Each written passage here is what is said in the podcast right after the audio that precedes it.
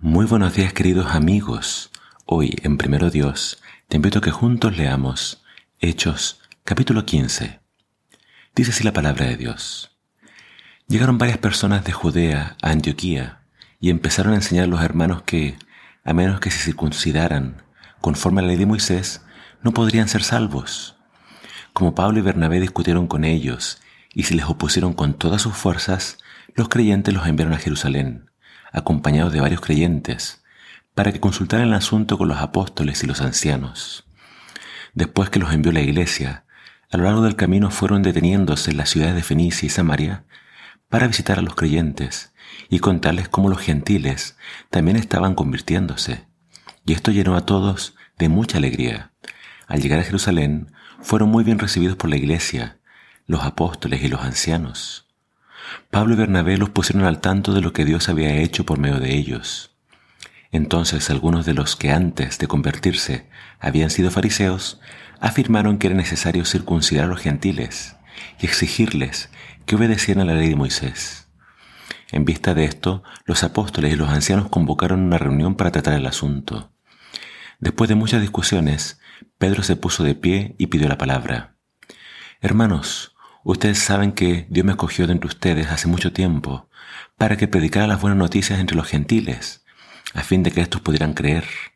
Dios, que conoce los corazones humanos, nos demostró que acepta a los gentiles al otorgarles el Espíritu Santo de la misma forma en que nos lo había otorgado nosotros, y no hizo ninguna distinción entre ellos y nosotros, porque les había limpiado sus corazones por medio de la fe. Nos atreveremos a provocar a Dios, poniendo sobre los gentiles un yugo que ni nosotros ni nuestros padres hemos podido llevar. ¿No creen ustedes que los gentiles se salvan de la misma forma en que nosotros nos salvamos, es decir, por medio de la gracia del Señor Jesús? Allí mismo terminaron las discusiones y todo el mundo prestó atención a las palabras de Bernabé y de Pablo, que relataban los milagros que Dios había realizado a través de ellos entre los gentiles. Cuando Pablo y Bernabé terminaron, Jacobo pidió la palabra. Hermanos, le dijo, escúchenme. Ya Simón nos ha relatado cómo Dios visitó por primera vez a los gentiles para escoger de entre ellos un pueblo que honre su nombre. Esto concuerda con lo que los profetas predijeron, como está escrito, Después de esto regresaré y reedificaré la casa de David, que quedó derrumbada, reconstruiré sus ruinas y la restauraré, para que encuentren también al Señor los gentiles, que llevan mi nombre.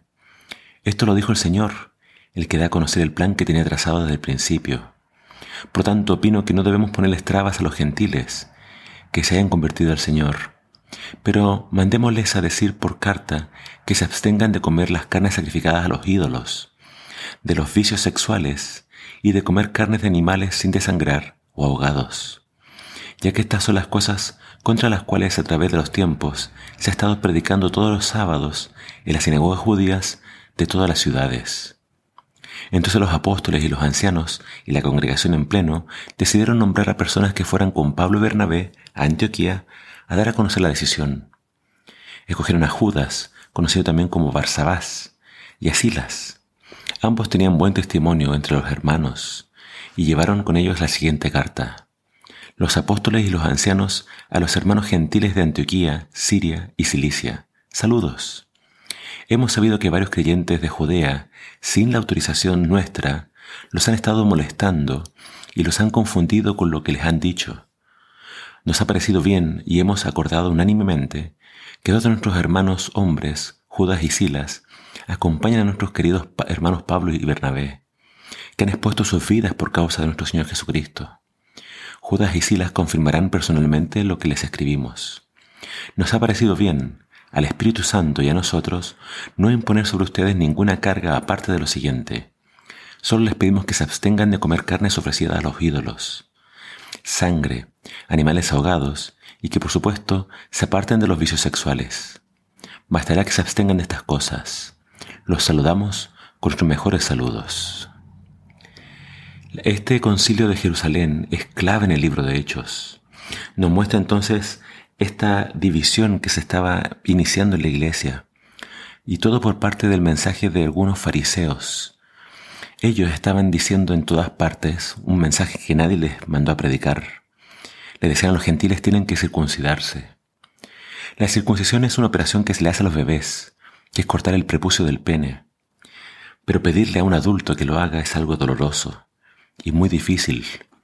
Si ellos empezaban a predicar esto, iban a claramente obstaculizar la predicación, ya que muchos gentiles iban a a pensar dos veces antes de convertirse. Pablo y Bernabé supusieron este mensaje, y como no había solución fueron a Jerusalén, y junto con toda la iglesia discutieron el asunto. Y lo interesante de este relato es que después de que Pedro habla, Pablo habla, y Santiago o Jacobo, que al parecer era el principal entre todos los apóstoles, dice la Biblia que el Espíritu Santo fue el que tomó esta decisión. El Espíritu Santo habla a través de la iglesia en conjunto. Después de oración, ayuno y mucha discusión y, de estudio de la Biblia, es el Espíritu Santo el que da esta indicación a la iglesia. A los gentiles no había que ponerle la carga de guardar toda la ley de Moisés, pero se les piden ciertas cosas puntuales, un resumen. La salvación acá claramente dice por gracia. Y Dios aceptó a los gentiles eh, cuando le dio el Espíritu Santo. Dios purificó sus corazones por la fe. Entonces, la salvación no es por obras, no es porque yo guardo la ley, pero se le pide aún así a ellos que han sido salvos y purificados que guarden ciertos aspectos de la ley. Obviamente acá el, decálogo sigue firme y en pie, porque se prohíbe la idolatría, se prohíbe la inmoralidad sexual y se prohíben ciertas dietas eh, especiales de no comer sangre, ni tampoco animales ahogados. Estas leyes se encuentran en Levítico. Tú puedes revisar Levítico 17, 18 y 19. Y acá el concilio hace un resumen de esas leyes. Se busca la unidad de la iglesia, pero hay que tener mucho cuidado con aquellas personas que no respetan la autoridad de la iglesia y predican lo que a ellos les parece que es la verdad.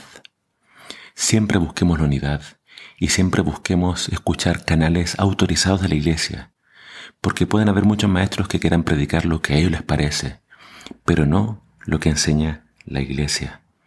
Estudia la palabra de Dios, busca la verdad y la vas a encontrar. Que el Señor te bendiga.